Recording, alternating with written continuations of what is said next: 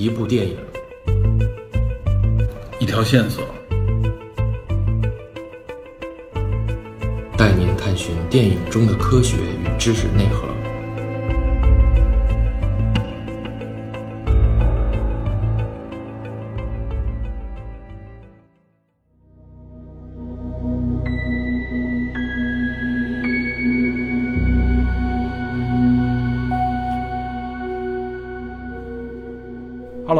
听友们，新年好啊！欢迎收听二零二一年第一期的电影侦探。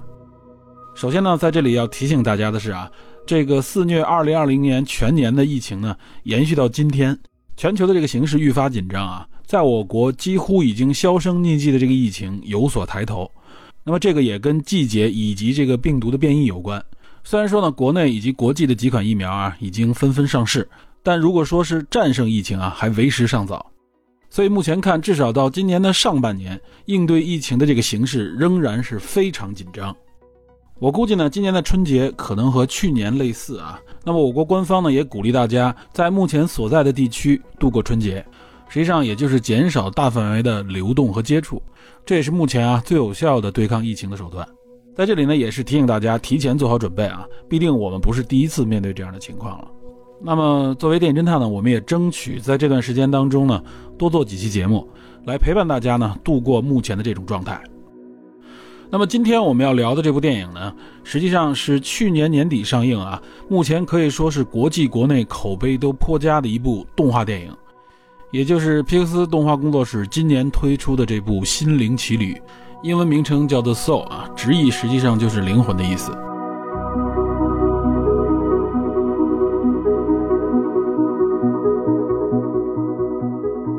对于皮克斯电影工作室，我相信电影爱好者应该非常熟悉了，称得上是皮克斯出品必属精品。不过好像呢，这是我们电影侦探第一次介绍皮克斯的电影，所以在这里呢，我们简单介绍一下皮克斯动画工作室啊。实际上呢，这个动画工作室呢，最早的前身啊，是源自于卢卡斯影业，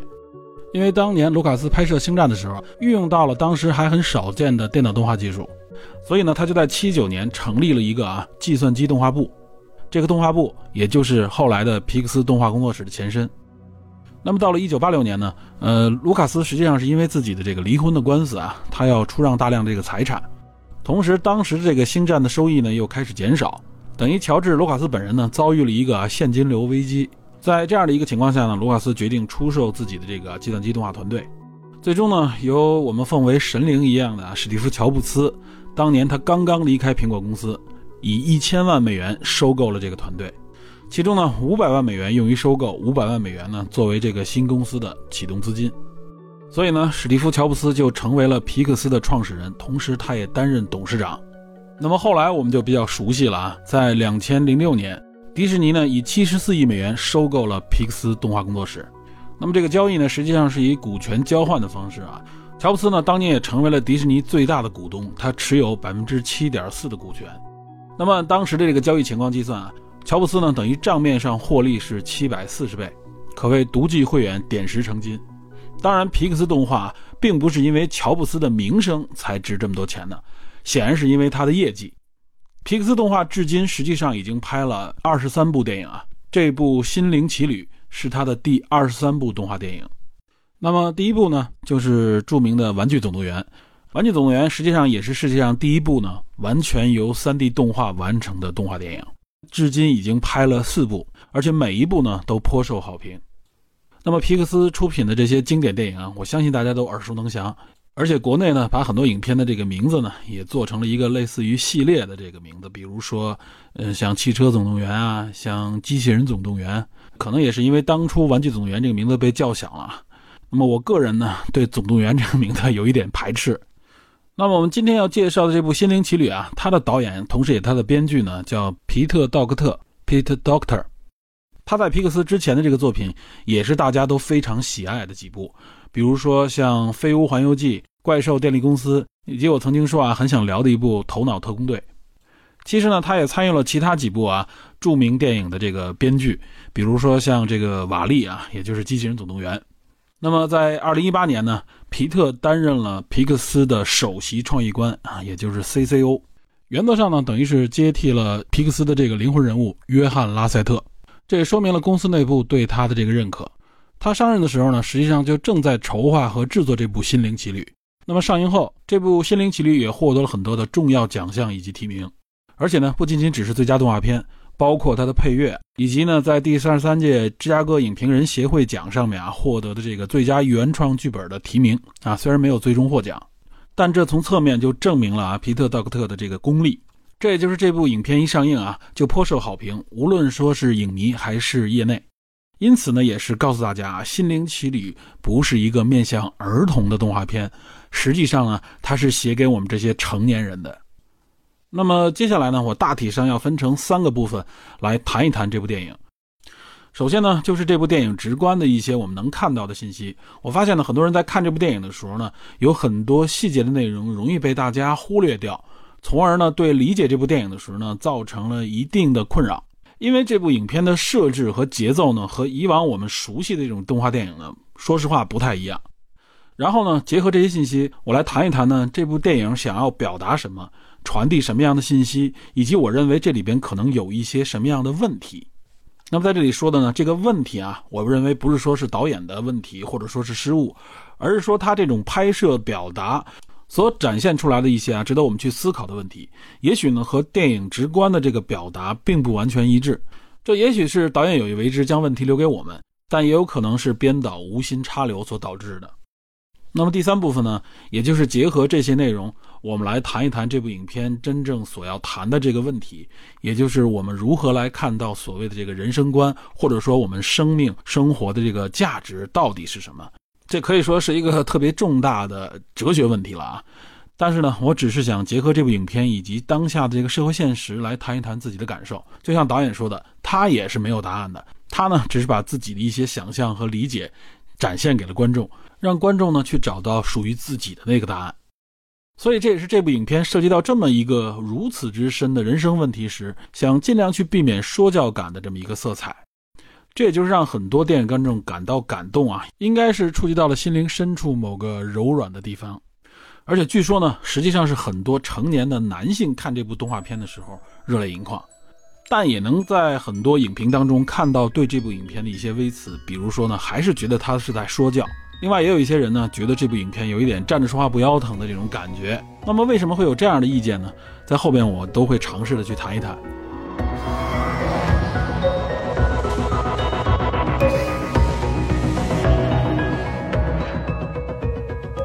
这部电影呢，可以说是一男和一女两个主角。男主呢，就是由吉米·福克斯所配音的这个 Joe Gardner，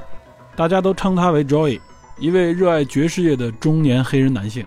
他呢，也是在皮克斯的电影历史当中啊，第一个由美国的非洲裔男性所来充当的主角。也就是在皮克斯以往的这二十二部电影当中，从来没有一部啊是由美国黑人男性充当主角的电影。不过呢，这说来也不算很奇怪啊，因为毕竟皮克斯的这个电影当中，很多主角都是非人类的。那么这个女主呢，就要打一个引号了。之所以打引号呢，是因为这个角色在电影当中啊，她其实并不能说是一位女性，也就是这位 Twenty Two 二十二号，她呢实际上是由美国著名的一位啊女性喜剧演员 Tina Fey 配音。之所以叫二十二号，除了影片当中的一个设置之外，其实也在暗喻皮克斯之前拍了二十二部电影。在影片当中啊，这个 Twenty Two 也解释了，他呢认为用一个白人中年女性作为自己的声音呢，更加令人厌烦，这是他的一个自嘲。同时呢，我也认为 Twenty Two 是这部电影里边最特别的一个角色。那么至于影片的情节呢，也有必要给大家简单讲述一下，因为这里有很多的细节非常的关键，值得我们去分析。开场呢，就是男主 Joy 在学校里边正在授课，他是一个音乐老师。那么显然呢，他的这帮学生对音乐本身的兴趣并不是特别高，除了一位亚裔小孩。但是看得出呢，男主还是一位相当负责的老师。然后此时呢，有一个老师来找他，通知他呢正式被聘用为一个全职的音乐教师。也就是说呢，之前男主实际上只是一个兼职的音乐老师。男主获知这个消息以后呢，并没有特别的喜出望外，但是他的母亲呢却非常高兴，认为他终于找到了一份靠谱的工作。他母亲呢开了一个小的私人裁缝店，所以呢这也看得出男主的家境非常普通，他应该属于一个纽约的中下层居民。他的最大爱好呢就是音乐，具体的指向就应该是爵士乐。我个人理解啊，他所喜欢的这个爵士乐呢，应该属于呢自由爵士乐，算是爵士乐当中的一种。那么爵士乐本身呢，应该也算是美国文化当中，尤其是黑人文化当中一个重要的标签，同时呢，也是这部影片一个重要的元素。在影片当中啊，他们出入的这个叫做 Half Note 的这个酒吧，应该是一个爵士乐吧。那么据考证啊。这个在电影里边的爵士乐吧呢，实际上是复刻了一个在纽约叫做先锋村或者说叫做前卫村的一个著名的爵士吧 Village Vanguard。据说呢，这是爵士乐爱好者们心中的一个圣地，也是纽约的一个文化地标。它呢建立于上个世纪的三十年代啊，一直延续至今。那么在这部电影当中啊，可以说是完美的呈现了这个酒吧实际的样子。可以说呢，爵士乐就是这部影片的一个重要线索。之所以非常重要呢，后边我们会解释。我们回到电影的这个情节啊，男主得知这个消息，也就是成为全职的音乐老师，他自己并不高兴。我们了解到呢，实际上啊，他一直希望自己能够投身到真正的所谓音乐这个行业当中。那么显然呢，当一个中学的音乐老师，并不能满足他人生的这个理想和梦想。但是母亲的角度，则是出于生计，出于对他未来生活的这么一个现实的考虑。男主都已经是一个中年人了，而且才刚刚找到一个稳定的工作。那么老母亲的这个担忧和愿望是完全可以理解的，这一点很写实，而且作为国内的观众，我相信也非常容易理解。不过这一天呢，可谓是男主的幸运日，他接到一个他以前学生的电话，给他提供了一个啊绝对称得上是梦寐以求的机会。他这个学生呢，是一个著名的爵士乐队的新鼓手，这个爵士乐队所表演的风格应该就属于 free jazz，就是这个自由爵士。也就是他们的这个爵士乐表演都是即兴的，没有固定的标准和乐谱。他们呢就算是一个小型的爵士乐团。一般爵士乐团呢有三重奏、四重奏。这个爵士乐团呢在纽约应该算是一个非常著名的爵士乐团啊。他们是一个四重奏，分别是钢琴、萨克斯、呃低音提琴和架子鼓。那么这里这个萨克斯手呢，他应该是这个爵士乐队的灵魂人物，就是这位多西·威廉姆斯。他呢，应该是在电影当中业内非常著名的一个人物。男主曾经表达过啊，如果能跟他同台演出，自己死都愿意。结果恰巧呢，今天就是他的幸运日，正好有一个机会，这个乐队现在急需一个钢琴手。他曾经的这个学生就推荐了他，从而呢，他也就有了一次试音的机会啊。那么如果通过的话，他就能和这个多西呢同台，实现他的这个梦想。这样一来呢，他不仅实现了自己的梦想，而且呢，还能让自己的这个个人爱好成为自己吃饭的这个饭碗，也就是有机会成为一名职业的乐手，还是加入这么一个顶尖的团队。所以这个 Joe 呢就非常的兴奋，来到酒吧，二话不说，直接就让他参与到排练当中。结果他也是不负众望啊，立刻就进入角色，而且呢还即兴发挥了一段独奏。这个独奏的时候啊，影片当中表现出来，他进入了某种啊忘我的一种状态。这个忘我状态呢，实际上就是以前我在《徒手攀岩》那部电影里边重点介绍的所谓心流状态。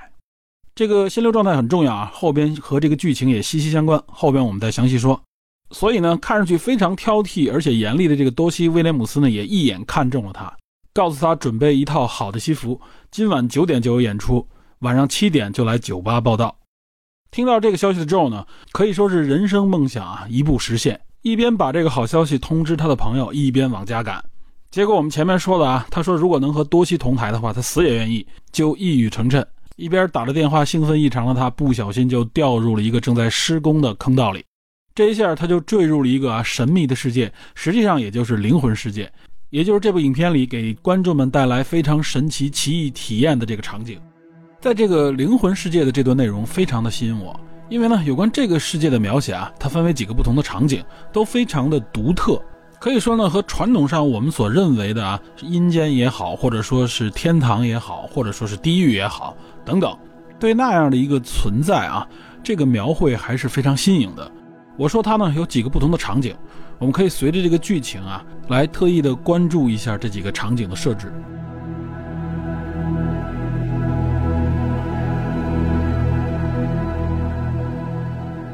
男主 Joe 呢，首先坠入的是一片漆黑的地方，就像是没有星光的宇宙。他呢，则是站在一条悠长的轨道上啊，有点类似于一个传送带，缓缓地驶向一个白色的光团。到这个场景的时候啊，这和我们想象当中的啊某种存在很类似啊，就像是好像是走向天堂的那种感觉。Joe 此时呢，还没有完全意识到自己处在一个怎么样的状态当中。然后呢，他陆续看到这个轨道上啊出现不同的和他一样的一些还保留着自己一点生前样貌的这种彩色的小个体。此时的 Joe 呢，突然意识到自己可能已经死亡，或者说是处在一种灵魂状态当中。他发现身边的这些个体呢，慢慢传向那个终点，然后进入那个白色的光团。这个时候大家注意啊，进入那个白色光团的时候，这些个体呢就变成了一个个小球，消失在那个白色的光团之中。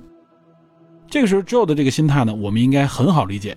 他马上就要登上人生的巅峰啊，即将梦想实现的时候戛然而止。那么显然呢，他不愿意接受自己已经死去的这个命运。那么其实有关这个设定呢，并不鲜见啊。很多有类似场景的影片，这个主角呢，往往都是在时来运转的时候啊，突然遭遇不测，因此呢，就立下了一个啊，不情愿死去，不愿意接受自己死去这个事实的心理状态，从而呢，成为后面剧情的一个巨大推动力。那么 Joe 也是呢，在这样巨大的这个推动力之下，他就要挣脱这个人流，结果呢，跳出了这个轨道，坠入无限的这个深渊之中。醒来的时候呢，发现自己处在一个类似于像美好的天堂一样的一个地方。这个时候，我的疑问啊，应该和主角是类似的，这到底是哪儿啊？对吧？同时会想到，那么刚才那个传送带传向那个光团又是什么？此时呢，周易身边呢就出现了很多类似于像小婴儿一样的啊这种卡通的小人儿，然后他就遇到了这个 Jerry。这段对话呢非常关键，这个 Jerry 就解释了他到底处在一个什么地方，从而呢让我们能更好的理解所身处的这个世界以及这部电影的一个设定。我不知道大家有没有注意到这段对话啊？这段对话其实很快，可能有一些信息容易被忽略。Jerry 呢就向他解释了啊，他实际上要去的那个光团，他在这里边管它叫做 Great Beyond，应该叫做生之彼岸。那么这是解释呢，目前 Joe 所处的这个环境呢，叫做 Great Before 啊，可以叫生之来处。结合那个 Great Beyond 和这个 Great Before 啊，这个时候我们就能够理解了，这个灵魂世界的大概设定是一个什么样的。也就是这个传送带传送到的那个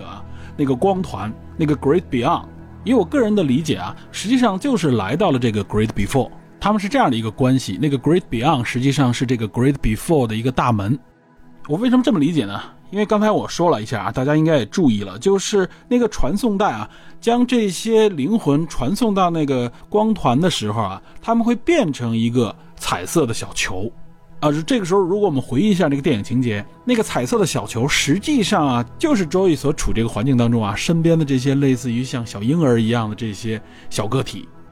当然，除了这个细节啊，以及 Jerry 的这个介绍以外，我们看后面的情节啊，就是这些小个体实际上就是一个一个啊准备投胎的所谓灵魂，他们呢要在这个 Great Before 里边啊接受一些引导和训练，让他们具备人格和性格，尤其是获得那个关键的 Spark，就是那个火花，然后呢，他们就能通过这个所谓地球门户啊，就是地面上的那个大坑啊，透过那个大坑可以看到地球。跳入到这个大坑啊，也就是这个地球门户，相当于是投胎到地球。这是我认为这个整个世界的一个啊大体上的一个结构和逻辑。也就是死去的人呢，他进入这个 Great Beyond 的时候呢，他也就忘掉了以前啊属于自己的所有的内容，成为了一个纯净的一个出生的这么一个灵魂个体。然后呢，这些灵魂个体在 Great Before 里边获取这些跟性格、跟人格有关的内容，然后再去投胎。所以呢，我们可以将 Great Beyond 理解为啊，就像我们所说的这个孟婆汤一样，喝了这个孟婆汤才能去投胎嘛。那么喝了这个孟婆汤，他原来的所有有关自己、有关这个生命的记忆都将消失。那在这里边呢，也就是说，所有他有关自己的人格都没有了，重新变成一个新的一个灵魂，然后再重新获得啊所谓的人格和性格。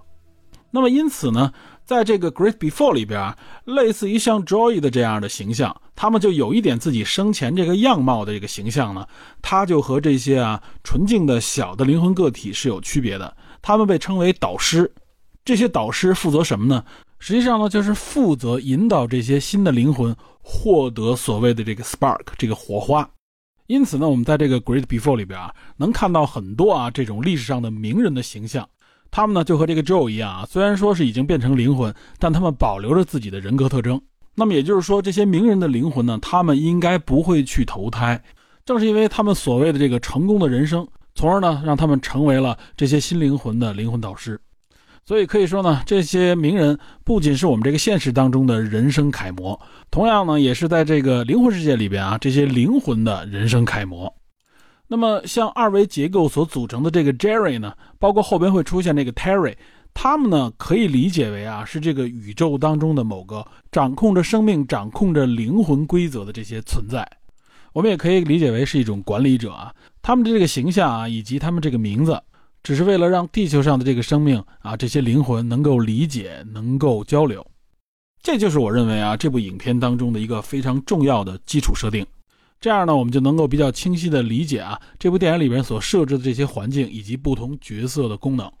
因此，我们也能明白为什么主角 Joy 他是不能够直接通过这个地球门户去投胎的，因为他不是一个纯净的啊新生灵魂，他不具备投胎的这个条件。那么同时，我们就能理解这个 Twenty Two 到底是一个什么样的设定？它实际上，就是一个在这个世界里边存在了可能像他们说的啊几千年的一个非常早期的一个新灵魂。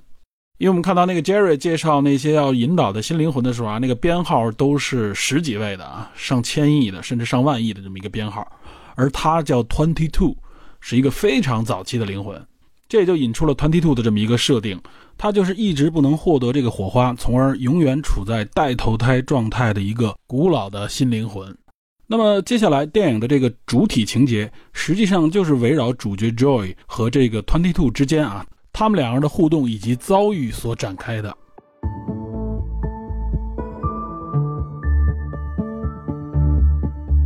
Joy 呢，在这个生之来处啊，这个 Great Before 里边，他还带有一点啊自己生前的这个形象。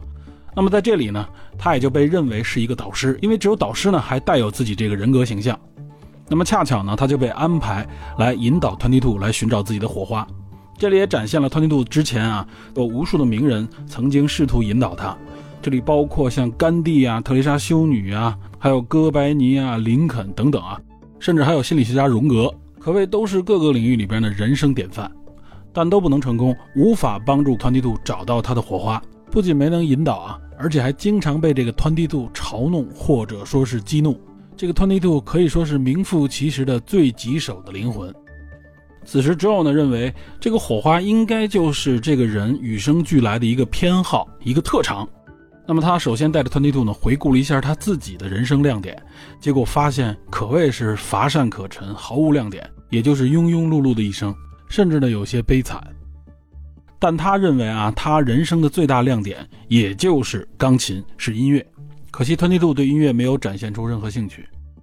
然后他们又来到万物堂，这个万物堂呢，就是把各种各样的啊人生乐趣、人生爱好所能涉及到的方方面面、点点滴滴都汇总展示在这里，希望能够帮助这些新灵魂找到那个火花，从而发现自己的人生乐趣和意义，完成转世。那么这个过程可想而知，试了各行各业、各个领域。团结度呢，都是一个提不起兴趣、没精打采的样子，从而也激发不出来他的那个火花。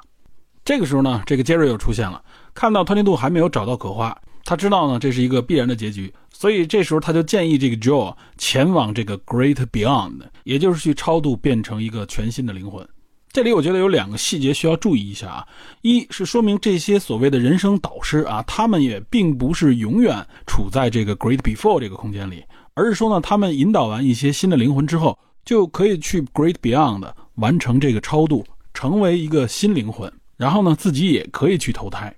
这是第一个细节。另外一个细节呢，就是当 Jerry 提出这个建议的时候啊，此时呢，Twenty 导去帮助这个 Joe 找到一个借口啊，说我还想尝试一下霹雳舞。那么此时 Jerry 说，难得看到 Twenty Two 这么积极，OK，就觉得他们可以再试试。这个细节表现出什么呢？表现出实际上这个时候啊，Twenty Two 是想帮助这个 Joe 的。他看到了 Joe 的这个一生，并且知道 Joe 来到这里的一个原因，因此呢，他说他想知道 Joe 为什么这么的执着，不想去超度。同时还有另一个原因，他希望能够帮助到 Joe。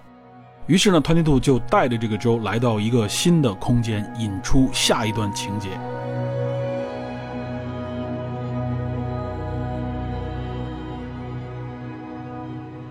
这个空间呢被称为 Zone，有点类似于啊介乎于灵魂世界和人世之间的这么一个区域。按我的理解呢，我称之为精神的世界啊。为什么这么讲？后边会有解释。那么在这个区域里呢，首先就看到很多人格形象啊漂浮在空间当中。这些人所展现出来的状态啊，就和 Joe 呢当初在试音弹这个钢琴时所处于的那个心流状态是完全一样的。我刚才说啊，关于这个心流状态，后面还会详细的介绍啊，就是指向这里。那么也就是说呢，就会形成一种所谓灵魂出窍或者说忘我的状态。那么一旦激发这个心流，也就是忘我状态的时候，就会进入到这个作用当中。另外呢，他们还看到一些啊，像黑色的巨人一样，在纵的这个地面上面来回的游荡，还会发出一些奇怪的嘟囔声音。那么这些黑色的巨人啊，实际上呢，也是一些进入所谓忘我状态的这些生命个体，但他们呢，不是获得了心流，而是从心流转变成另外一种啊，就是沉迷于其中、困在其中的这么一个所谓有点走火入魔，或者说是无法自拔的啊低沉的状态当中，在电影里边可以称之为迷失的灵魂。这些形象和设置呢，我都是觉得是这部影片当中的亮点，很独特，也值得思考。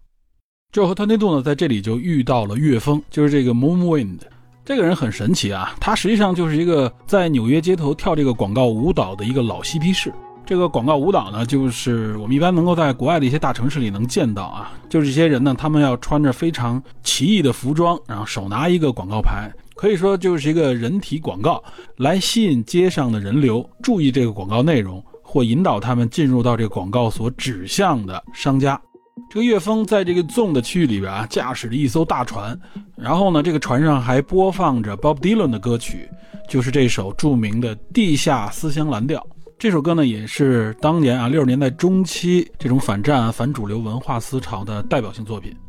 那么这个岳峰呢，他呢船上还有几个伙伴。他们在这个区域里，主要呢就是来拯救这些失落的灵魂，帮助他们找回人格啊，摆脱所谓的这个困境。之所以他们能够在这个区域里边驰骋，可以说他们具备一点点啊所谓的这个通灵的能力。从这一点上面啊，我们能看出这个动画片里边啊对这些人的设置，也就是认为呢，他们这些非主流文化的内容啊，这些嬉皮士或者说是这些神秘主义的内容，起到了一个和灵魂沟通的桥梁的作用。因此，Twenty Two 带着 Joe 找到岳峰，实际上是为了帮助 Joe 回到自己的人世。那么，岳峰这一伙人呢？他绝对不仅仅只是起到一个工具的作用啊，是为了让主角他们能够回到人世啊，起到的这么一个后门的作用。他们呢，显然是具备更多的深意和线索，非常值得玩味。其实我们能看出来，整个纵这里边的角色的设置啊，这些不同形象，他们都和这个整个剧情息息相关。带有着对人的这个生命啊，对这个灵魂的不同理解和不同的切入角度，同时呢，也是指向啊这部影片背后真正想暗示给观众或者说是提示给观众的那个主旨。我们这时候呢，再来回想一下有关纵的这个整体设置，我个人的感觉呢，这里实际上是在体现在精神的世界里边，人们的这个能力和影响啊，和现实世界里边是完全不同的。在这个精神的世界里啊，有深陷其中迷失了的个体。也有一种呢，通过心流达到全新境界并发现自我的这种个体，但是要小心的就是啊，这个心流状态如果驾驭不好，就有可能坠入这种迷失的自我。那么在这些基础上呢，还有更高的一个层次啊，就是像岳峰他们这些人，他们呢可以驾驭心流，驰骋在这个精神的世界当中，并且呢，他们其实已经可以和灵魂对话。也就是说呢，他们不仅仅能够感知和触摸到这个灵魂世界，并且呢，还可以和灵魂世界产生一些更强的互动。编导呢可以说是非常巧妙的啊，将一个模糊的啊或者说是很玄的这么一个理念，用一种非常轻松有趣的方式展现了出来，可谓是神来一笔啊，非常具有灵性。最难能可贵的呢，就是它的逻辑还非常清晰，结构很合理。这绝对称得上是啊艺术家的想象力，而且我认为是当代这种文艺创作当中非常重要的一个能力。好，我们回到电影这个情节当中，岳峰和他的伙伴们呢，就协助这个 Joe 呢，来找到他在纽约城里现在所处的位置。那么一旦找到呢，就有机会把他从这个昏迷的状态，也就是失去灵魂的这个状态重新唤醒。结果呢，一不小心，Joe 和这个 Twenty Two 两个人共同坠入了这个回魂通道。Joe 的灵魂呢，没有回到自己的身体里，而是落在了一只猫的身上。Twenty Two 则附到了 Joe 的这个身体当中。这也算是情节走入了一个啊经典套路，就是两个角色的这个身份和他们的任务做了一个对调。当然了，这个对调不是一个完全的对调，因为 Twenty Two 本人并没有一个生命的实体，他等于借助 Joe 的这个身体呢，来到了人世间。那么 Joe 呢，则进入到猫的身体里边啊，有机会呢，从第三者的一个视角呢，来观察自己以及周围的环境。那么这个时候呢，两个人就有了一个共同的目的啊，就是要换回原来的状态。机会呢，就在这个纽约街头跳这个广告舞的乐风身上。只有通过他，才能回到那个 zone，恢复到之前的这个状态当中。但是时间紧迫啊，他们要在这段短暂的时间里边，一边为这个 Joe 做好晚上演出的准备，另一边呢，要完成身份对调。虽然说呢，这个时间非常短暂啊，但是这个变化呢，却对两个人起到了一个极大的触动。他们体会到了啊，完全不同的人生体验，为 Twenty Two 呢带来了非常巨大的人生启示。他说，他一边看到了 Joe 啊，为了追求达成自己的目标，这种积极的状态和不懈的努力，同时呢，他在与周遭的人和事互动的过程当中，他体会到了人生当中的点点滴滴。他甚至认为，也许他的火花呢，就是看着天空，或者说就是走路。这些非常具体、非常细小的内容就吸引了他，甚至产生了啊不想对调身份、回到原来灵魂世界的这么一个想法。结果呢，在追逐的过程当中呢，被来自灵魂世界啊追捕他们这个 Terry 抓到，重新又把他们带回到这个 Great Before，也就是这个生之来处。不曾想回来以后呢，Jerry 和 Terry 惊奇的发现啊，也就是 Twenty Two 已经找到了他的火花，他身上的这个徽章已经凑齐，也就是说 Twenty Two 已经完成了准备，可以投胎了。这么一个几千年经过无数名人的引导都没有找到自己生命火花的孤独的灵魂，居然通过这么一次经历，神奇的完成了这么一个啊不可能完成的任务。此时呢，Twenty Two 和这个 Joe 就产生了一个争执。Joe 认为呢，Twenty Two 实际上是因为寄生在他的身体里边，所以才因为他的身体获得了应该是和音乐有关的这么一个火花。但是 Twenty Two 自己的感受呢，完全不是这样。他认为他肯定不是因为音乐。同时，他认为 Joe 完全错会了他，因为这样的一个误会和争吵呢，导致他和 Joe 两个人都很不高兴。他把这个徽章扔回给了 Joe，自己就消失了。此时呢，掌管这个 Great Before 的这个 Jerry 就问他，到底是什么原因让 Twenty Two 获得了火花？但显然 Joe 自己也不知道啊。他认为就是让他穿上我自己的鞋，带他走了一英里，然后 Twenty Two 呢就找到了他的这个火花。这个时呢，Joe 就问这个 Jerry 啊。他说：“实际上，我们并没有发现 Twenty Two 的人生目标到底是什么，也就是这个火花到底指向了什么。”这个时候呢，Jerry 说了一段很关键的话啊，但实际上他也只是说了一半。他说呢，这个火花并不是人生目标，我们这个 Great Before 并不是为了分配这些目标给这些灵魂的。同时，他说呢，这个火花也不是灵魂的目标。然后他说：“你的激情，你的目标啊，你的人生意义怎么会如此简单？”说到这儿呢，他转身就离去了。这里边啊，他并没有把话完全说全，只是实际上指向了人生意义这么一句话。也就是说呢，这些火花啊，这些所谓的这些激情也好，这些特长、这些目标，并不能总结成为人生的意义。所以结合刚才 Twenty Two 的这个情绪，他说你根本就不知道，你根本就不懂。那么不懂的是什么呢？也就是 Twenty Two 到底感受到了怎样的人生点拨和人生意义？但是由于 Joe 的这个否定啊，让 Twenty Two 又重新开始质疑自己，所以他拒绝投胎，自己躲了起来。此时的 Joe 呢，对这件事情也有了重新的看法，而且他也开始质疑自己刚才的判断是否正确。但是显然，此时此刻的 Joe 呢，他的第一目标仍然是要完成今晚的表演。他呢，始终认为这就是自己终极的人生目标。他活着的意义，应该就是为了完成这一场梦寐以求的演出。因此，他拿这个徽章啊，又回到了自己的身体里边，等于是终于啊，正常的回到了人间。他赶到酒吧，演出还没开始。这个时候，乐队呢已经找到替代他的人，但是这个时候，Joe 当然不会同意。他表现出来原来从来没有的强势，终于获得了这么一个上台演出的机会，并且获得了演出的成功，可以说是终极梦想的实现。这个时候，多西·威廉姆斯告诉他呢：“那么你明天继续延续这样的演出，实际上就是等于把他正式加入到这个乐队当中，他获得了啊一个职业乐手的这么一个席位。但此时的 Joe 呢，并没有表现出异常兴奋的状态，和影片一开始老师给他这个全职音乐老师这个 offer 时候的一个状态差不多。他说：‘我用尽一生啊来追求这么一个目标，今天终于实现了，但是我好像没有感觉到有什么不同。’”也就是没有发生自己认为的可能那种啊，人生进阶从此大不同的那种啊，所谓升华感。我相信有不少的观众呢，就在这一点啊，对这个 Joe 进行吐槽，说这哥们儿简直就是一个反复无常、见异思迁的典型，甚至有人认为呢，他是渣男的本性终于露出了尾巴。那么关于这一点呢，我自己有一个解读。我们先回到剧情，面对这样的 Joe 呢，这个 Dorsey 并没有直接回答他，而是给他讲了一个小故事。那么很多人也认为呢，这段话应该是全剧的点题，也就是关于一条鱼的故事啊。一条小鱼呢游到老鱼身边问啊：“我听他们说到海洋啊，我一直在寻找这个海洋。”嗯，老鱼回答道呢：“海洋，那你现在就在海洋当中。”然后这条小鱼就惊讶地问：“说我现在在水里啊，我想要的是海洋。”听完这段话呢，Joe 若有所思地回到家里。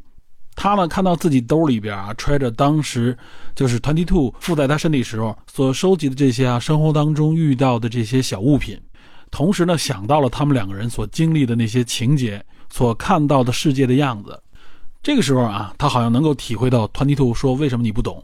，Twenty Two 为什么这段经历让他如此的兴奋，让他如此的恋恋不舍。他回想起自己生命当中的这些点点滴滴啊，那些细节，那些给他带来感动的细节。想起他跟 Twenty Two 的那段对话啊，他说这些不是人生的目标，这些只是正常的生活。想到这句话呢，就可以说就是顿悟了。然后他就开始弹琴，让自己进入心流状态。进入心流状态的目的是什么呢？就是他还要回到这个灵魂世界。他进入到这个 zone 里边，找到了岳峰。他呢承认自己犯了错误，他要找回 Twenty Two。但是岳峰告诉他呢，Twenty Two 可能不好找了，因为他已经成为了一个失落的灵魂。那么来到影片最后的这个阶段，Joe 呢去追寻 Twenty Two，找到他，但是发现呢，Twenty Two 不仅在逃跑，而且呢慢慢变成了一个黑色的巨人啊，就是失落灵魂的这种状态。在这个黑色巨人的体内啊，Joe 发现了这个 Twenty Two 实际上处在一个非常痛苦、悲伤啊，并且不断自我否定的状态，就是认为自己不够好。自己呢还不配拥有完整的人生，他否定自己的根源也是认为自己呢没有人生的目标，普通的生活不是人生的目标。直到 Joe 呢从兜里掏出那粒种子啊，也就是当时 Twenty Two 附身在 Joe 的身体里的时候啊，所看到那个特别美的景象，树上掉下种子时候给他带来那个感动的时刻。这个时候呢，这个巨人才消散而去。那么 Twenty Two 和 Joe 呢在内心有一段对话，Joe 告诉 Twenty Two 啊说。火花并不是你的人生目标，它实际上呢是在你准备好去生活的时候给你填上的最后一个标签。最后招还补了一句啊，你的爵士乐弹得很棒。这实际上呢也是拿爵士乐来点这部电影的这个主题，也就是这个生活呢应该像爵士乐一样啊，是没有乐谱的，是完完全全即兴的一个发挥。人的这个灵魂呢是不应该被规划的。那么影片最后的结尾就是 Joe 带着这个 Twenty Two 去投胎，从这个地球入口呢跳向地球。其实此时的 Joe 呢他已经没有投胎的这个能力了啊，他只是陪着 Twenty Two 完成这个动作。但这个时候 Jerry 出现啊，他给了此时已经站在传送带上的这个 Joe 呢一个新的机会。这个机会是什么？就是还是能够回到地球上面完成他原来的这个生命。最后 Jerry 问他：“你将如何度过这一生呢？” Joe 回答说：“我不知道，但是我将珍惜每一分钟。”影片呢到此结束。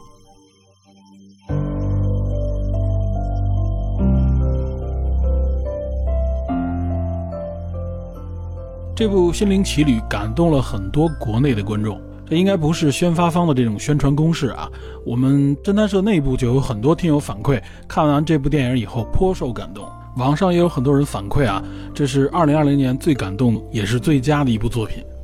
这一方面呢，我相信源自于啊这部电影对灵魂世界的一个奇特的描写，以及如何来看待生活和生命、看待生活意义这个话题，给了一个非常独特的视角。尤其是情感的这个表达呢，非常的细腻而且真实。这实际上呢，也是皮克斯的功力之所在啊。也就是说，类似于像皮克斯这样的公司的作品啊。打动观众、触动观众的啊，一直是他的编剧，是他讲故事的这个能力。技术呢，则是配合故事情节烘托这个气氛的一个工具。所以故事讲不好啊，再强的技术也是空洞的。因此呢，我本人对这部电影也是非常认可的。同时，我也看到有一些人呢，认为这部影片啊，说教味过浓，有比较强的鸡汤感。有关这一点呢，客观的说肯定是存在的，因为必定它是一部动画片。动画片本身就是写意，不是写实，所以它讲求的呢也不是真实感和临场感。那么在输出价值观的时候呢，这个痕迹呢就会更加明显。所以不排除呢有些观众是不喜欢被说教的这种诉求，因此看到这些内容的时候呢，就会产生一点点的反感。另外呢，就是人物的这个命运、人物的这个经历，能不能给观众带来这种共鸣？打个比方，我们就拿导演自己的作品啊，比如说像这个《飞屋环游记》。《飞屋环游记》里边有一段啊，就是这个倔强的老爷爷在回忆他和他的老伴儿啊两个人这个一生的经历的时候，他们从初识恋爱，然后到结婚，白头偕老，最后失去另一半。这一段我看到啊，国内有很多观众都说看到这一段非常的感动，甚至会落泪。为什么呢？就是因为他的代入感很强。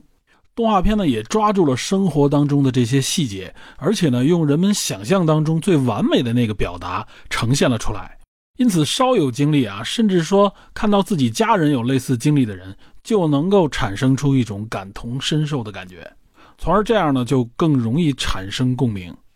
同理，像《头脑特工队》里边各种情绪啊，在自己大脑当中所起到的这个作用，每位观众呢也很容易的去对号入座。这个代入感呢也非常的具有针对性，所以这两部作品也堪称皮克斯的经典。那么我们再来看《心灵奇旅》啊，我个人认为呢，《心灵奇旅》这回呢，它针对的是两种人群，也就是男女主角所各自针对的这个人群。男主角 Joe 啊，他针对的这个人群呢，实际上应该是具备一定人生经历，可以说呢，就像 Joe 的这个同龄人一样。至少是已经进入社会啊，工作了一段时间，曾经拥有自己个人的啊梦想或者说是偏好，但是由于工作的原因啊，或者因为生活现实种种的原因，不能够让自己的这个偏好，让自己的这个梦想得以实现。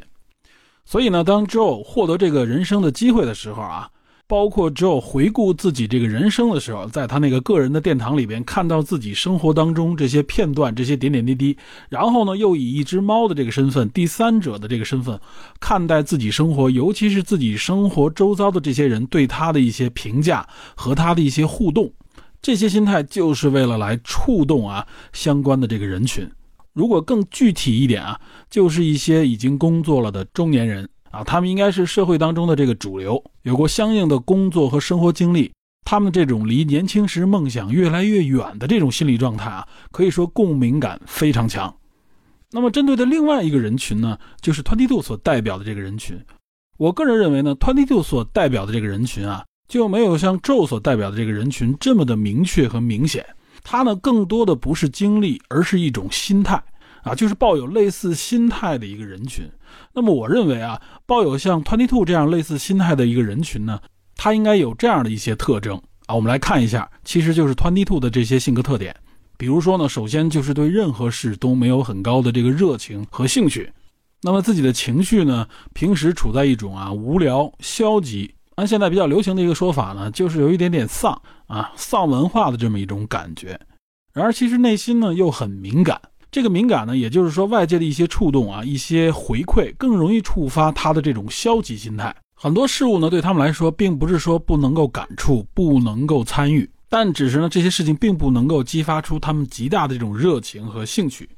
哪怕有乐趣呢，也是稍纵即逝。所以呢，就更愿意处在一个自己独处的这么一个所谓小圈子里。这种状态呢，就更加激发了他对外部的这种消极状态。那么，当一些外界的啊，比如说一些积极的事物，希望引起他积极的反馈的时候，他反而能解读出一些比较消极的内容来啊，这也就是那个丧文化嘛。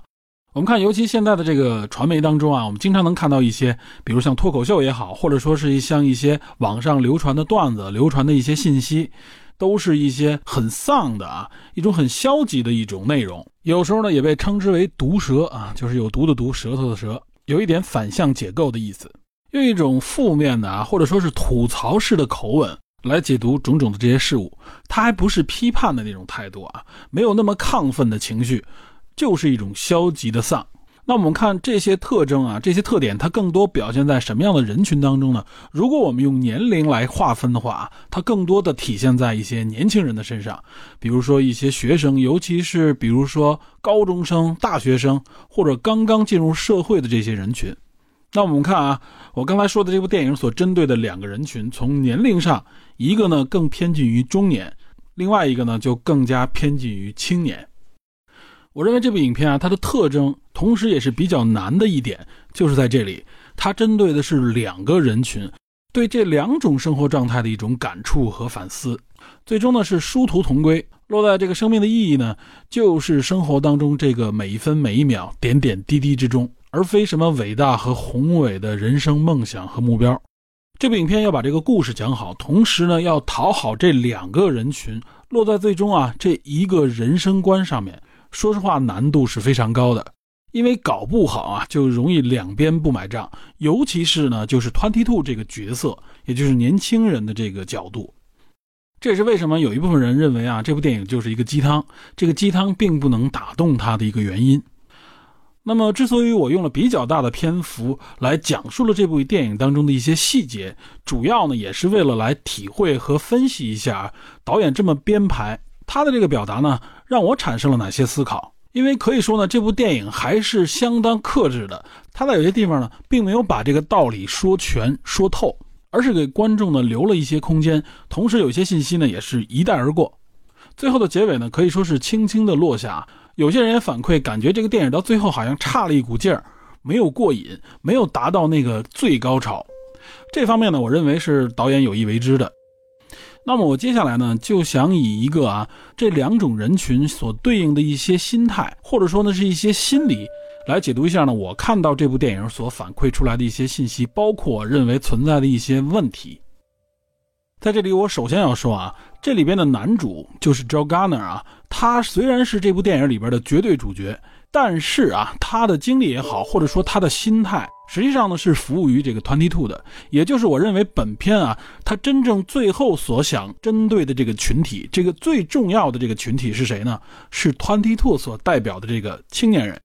是希望给他们讲述啊这个人生的哲理，或者说是生活的意义。所以我认为呢，男主 Joe Garner 相对来说更好谈一点，那么对应的 Twenty Two 呢就更加难讲。OK，那我们先从男主入手。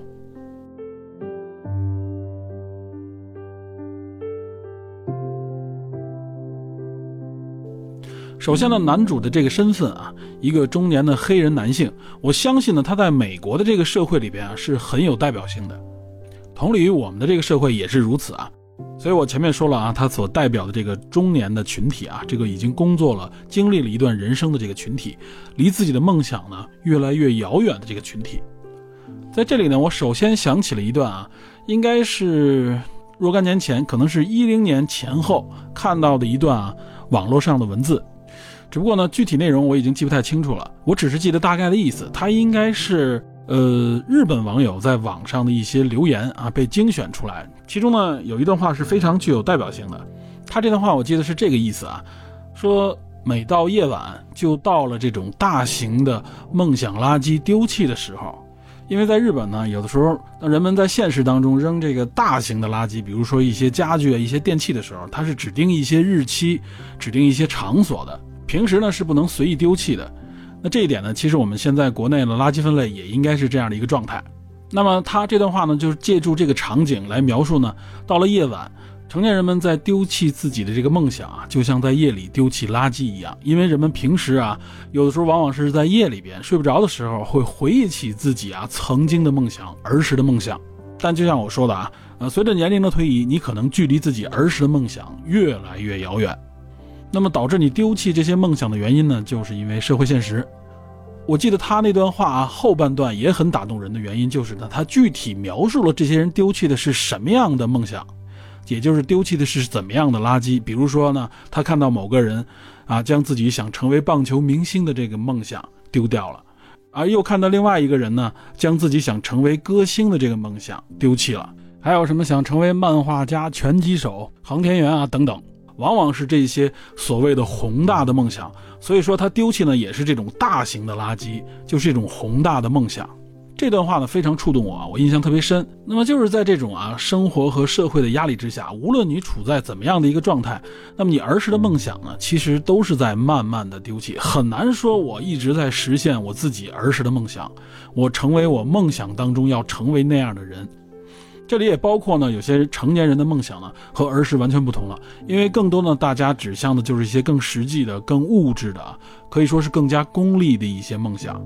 那我们反观啊，这部电影里边的男主 Joe，他的梦想呢就是音乐，就是一个爵士乐的钢琴手。而且要注意的是啊，他的这个梦想和他在现实当中的这个工作内容还是有很强的这个关联性的。也就是因为音乐老师啊，而且这个音乐还可以成为自己的这个职业。这一点其实对于很多人来说啊，已经算是很靠近自己的梦想了。只不过呢，只有他的这个更加宏大或者说更加具体的梦想是什么呢？是成为一个音乐家，成为一个职业的演奏家，而不是在课堂上教授学生们的一些基础乐理、基础音乐的这个音乐老师。所以在他妈妈看来呢，Joe 有点好高骛远，他的这个梦想呢，可以说太脱离实际了。我相信很多人呢也有这样的看法。而且网上也确实有这样的言论啊，认为这个周太脱离实际了，他的这个梦想一点也不脚踏实地，没有什么参考意义。尤其是在影片的最后啊，他都可以说是最终的梦想实现了，和他说呃愿意用生命来交换呢，能够同台机会的这个明星一起演绎啊，这个梦想都已经实现了。然而他却没有表现出有多么的满足，瞬间就说自己呢好像并没有什么不同的感觉。啊，这个梦想好像并没有想象当中的那么美好，这点实际上多多少少呢，也让人觉得他有一点点啊，站着说话不腰疼。导演这么表达，也就是我刚才说的啊，有一点见异思迁啊，反复无常，甚至是喜新厌旧，这也就造成了有些人呢，对导演的这个观点不敢苟同。导演所要表达的呢，实际上就是这个多西威廉姆斯啊，也就是这位女性音乐家对 Joe 说的话啊。所谓的这个小鱼在寻找海洋，然而自己其实一直身处于海洋之内。其所想表达的呢，就是像主角这样追逐梦想的人啊，其实并没有发现梦想就在生活的点点滴滴之中，是蕴含在生活的细节里的，而不是一个高高在上的一个宏伟目标。这也是在灵魂的这个世界当中，这个 Jerry 和主角说过的这样的话啊，就是说，那么生命的意义，并不是这些简单的规划和具体的指向。这也就是导演呢想通过咒来表达的一个观点。但是其实我觉得啊，在这里边导演犯了一个错误啊，这是我认为的错误啊。也许导演可能就是故意这么编排的，或者说导演有别的深意。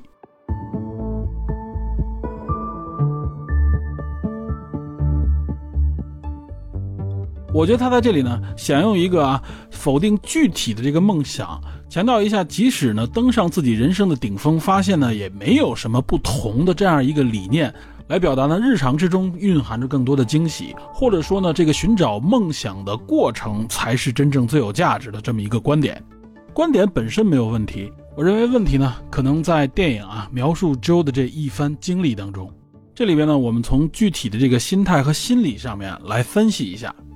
首先说啊，就是我相信很多人也有类似的这种情况啊，就是自己有一个啊特别强烈的愿望和梦想。终于有一天要实现了，比如说呢，终于可以和自己的梦想伴侣啊开始约会、深度交往，或者呢，终于完成了一个啊非常长时间的艰巨任务，自己的作品终于获奖，甚至终于攀登上了某个高峰，最终拿到了名校的这个毕业证书等等。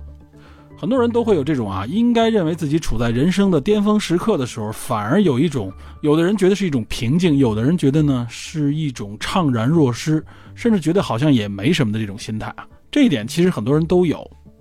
我们结合之后来看一看这个心态啊，它到底发生了怎么样的一个问题，导致我们好像并没有那种兴奋感。这里呢，其实包含两个原因，导致最后这个心态好像并不是足够的兴奋。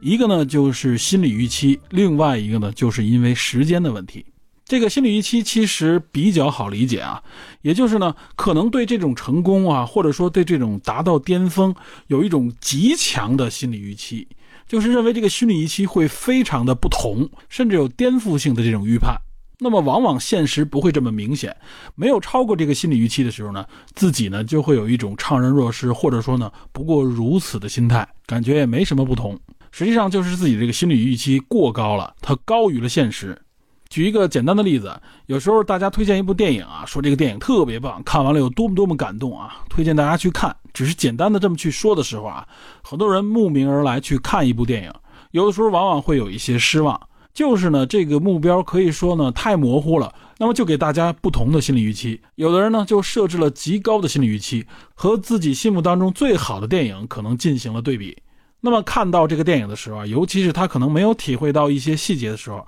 当然会失望，这个道理非常简单。那么第二个原因呢，实际上就是一个时间的问题啊。我认为这可能也是导演的一个问题，他在表达上，我认为可能是他的问题，也许可能是他故意为之啊。我再次强调，因为只是我自己的揣摩。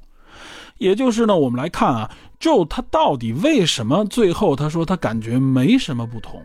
这个时间发生了一个错位，错位在哪儿呢？实际上，我认为啊，Joe 当时他最兴奋的那个点。或者说呢，他登上这个人生巅峰时候的那个时间点，不是在演奏完成后的那个时间，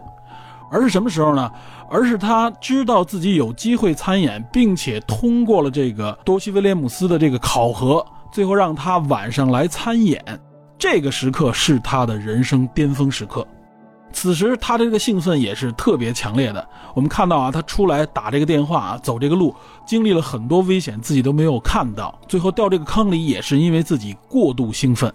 实际上，这个时候他的心态才是登上那个人生巅峰，而不是完成的那一时刻。他这个兴奋感啊，可以说是驱使他，即使死了都要完成这个任务。也就是他变成了灵魂。他之所以不愿意去投胎，不愿意去变成一个新灵魂，为什么？就是因为他觉得他自己这个梦想还没完成，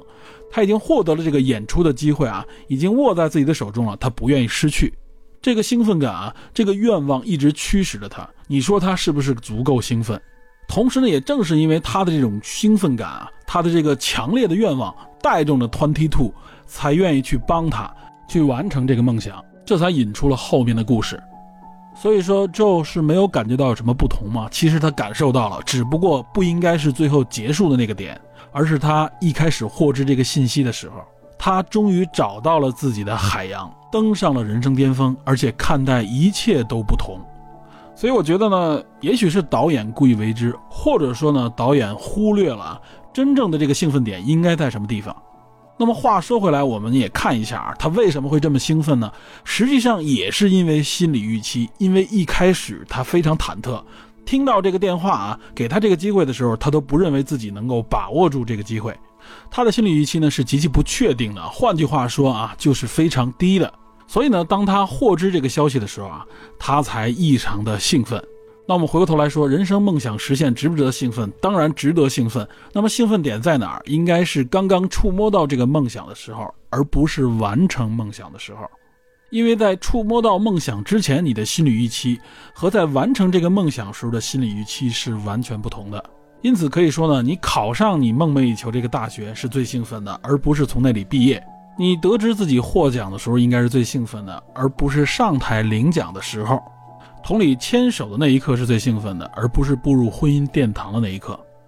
总之，这个梦想实现的巅峰感，这种完全不同的体验，是真实出现了的，是 Joe 曾经经历过的。那么，我们再结合影片给出的一些线索，回看一下 Joe 的这一生。显然呢，在他做音乐老师之前，他应该是尝试了很多啊和音乐相关的这些工作，或者说是爱好。在他个人的这个殿堂里，也可以看到啊，他曾经多次被拒绝。这说明呢，他一直在追求自己的梦想啊，希望以音乐作为职业，可能是需求不匹配啊，也可能是他的风格还未被认可，也有可能受到其他条件的影响啊。总之呢，一直在执着的追求梦想，但从未实现。所以能看出来，他的物质生活条件应该相对较差。在这里，大家一定要注意，就是 Joe Garner 啊，他本人的音乐水平是相当高的，他能够被这个多西呢一眼识中啊，就证明了他的实力。那也就是说呢，即使在拥有这样的实力之下啊，他都很难靠他的这个特长以及他的这个执着来支撑他的生活。这实际也体现出来啊，在现实世界当中，怀才不遇实际上是一个普遍现象。那就更不要提现实中确实有很多人啊，他的实力可能一般，他的条件也不是非常优秀的情况下，仍然执着于自己梦想的时候啊，那么他们所遇到的这个打击，或者说遇到的这个现实的压力是有多么大？我相信呢，这也就是 Joe Garner 的这些经历啊，为什么会触动很多人的泪点，同时呢，也会激发出一些人的槽点。也就是有人在网上说啊，连饭都吃不饱的情况下，拿什么去追逐梦想？这也就是有一部分人啊，对这部影片给予差评的一个原因，觉得呢，这部电影一点也不脚踏实地，站着说话不腰疼，没有任何现实的参考意义。在这里，我只能说我非常理解他们的这些心情。能够找到一个自己喜爱啊，并且能够施展自己特长的行业，可以说是非常难得，可遇而不可求。在美国这个社会尚且如此，那我国社会就更不用说了。当然，这里边也包含着美国非洲裔群体啊，他们自身对社会、对生活的一些诉求和反思。但这个涉及到一些宏观的啊群体方面的一些概念，在这期节目里就不展开了。总之，这部影片对 Joe 的这个描写啊，我认为导演呢实际上是想表达一种，就是由于过分的执着追逐于自己的梦想啊，反而忽略了身边那些点点滴滴、那些值得记忆、美好而且有趣的东西。其实呢，在那里蕴含着非常大的价值，也体现出了啊生活的意义，而且这个意义可能比那个梦想来的还要大。就像那个理发师和 Joe 聊天的时候啊，他所说的那些话，他自己的梦想呢是做一名兽医。但由于生活所迫呢，做了理发师。周认为呢，他应该是不快乐的。但恰恰相反，他说呢，我做理发师也非常的快乐，因为他发现呢，和椅子上的这个客人聊天是一大乐趣。而且他最后还说，我很高兴和你谈一谈有关爵士乐之外的内容。这也证明了啊，Joe 平时呢，在他的脑子当中只有爵士乐，忽略了很多人生的乐趣。我身边呢，其实就看到过类似的例子啊，我相信大家应该也都遇到过。就是有的朋友呢，他们做的这个职业啊，并不是自己的爱好，这个他们自己也承认。但是确实他在工作当中也能找到自己的乐趣啊，可以说是乐在其中。或者有的朋友呢，他们是在工作之外有着自己的爱好和乐趣，而且还一直保持着这个爱好和乐趣，并把这个爱好和乐趣当做自己生活当中的一部分。像我认识的朋友当中啊，有的人喜欢绘画。有的人喜欢音乐啊，偶尔他们还会展示自己的作品，甚至还会参与一些小型的演出。还有朋友呢，他非常喜欢古体诗，而且水平颇高啊，算是专业级水平的，还参加过国内的一些专业的比赛，获得过一些奖项，还有诗集出版过他的诗。但是他的工作呢，和古体诗是完全没有任何关系的，但他乐在其中。这样的生活状态可以说是令人羡慕的。我相信大家也能在身边找到这样的例子。但是在这里啊，我要说一句呢，和这部电影不直接相关的内容，也就是很多人啊吐槽这部电影不脚踏实地的那个原因，就是他们觉得呢，生活的压力啊，工作的这个压力太大了。他们觉得呢，去追逐梦想，或者说呢是拥有自己的梦想这件事情太不切实际了。我想说的呢，这其实不应该去指责这部电影，反而应该想一想啊，去问一问自己所处的这个环境。那我们现在所处的这个社会，无论是价值观，还是社会本身，还是企业本身啊，有的时候呢，反而展现出来将人视作为一种工具的啊，赤裸裸的一种剥削的状态。这种剥削的状态，可以说是我们社会主义国家一直所抨击的所谓资本主义国家的一个最大的劣根性。反而现在呢，我们这个社会相对于我们所指责的那些啊资本主义国家的社会来说，我们的福利待遇，我们的社会和制度底线。却完完全全被突破了。近些年来啊，什么九九六，什么零零七，什么二五幺，对吧？包括这几天在网络上、在媒体上传播的啊，有关这些工作猝死的这些情况，在工作的重压之下啊，这些年轻人们付出了自己的生命。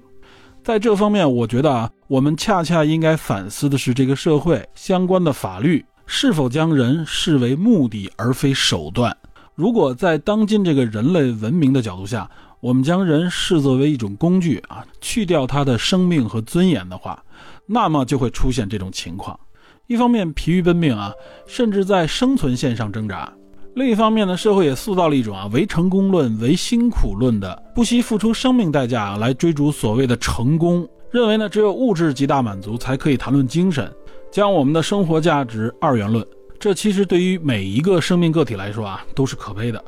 这也就是为什么有人会吐槽这部电影反映的世界，并不是他所体验的这个世界。既然与现实完全相悖呢，那么这部电影里边所说的内容就是 bullshit。我觉得呢，他们就有一点点执着于自己的这个价值观和梦想，而忽视了或者否定啊其他与自己梦想不相符的这些内容。以上呢，就是关于 Joe Garner 这个角色的分析。那么接下来我们就要谈一谈，我认为是本片实际上最关键的这个角色，也就是 Twenty Two。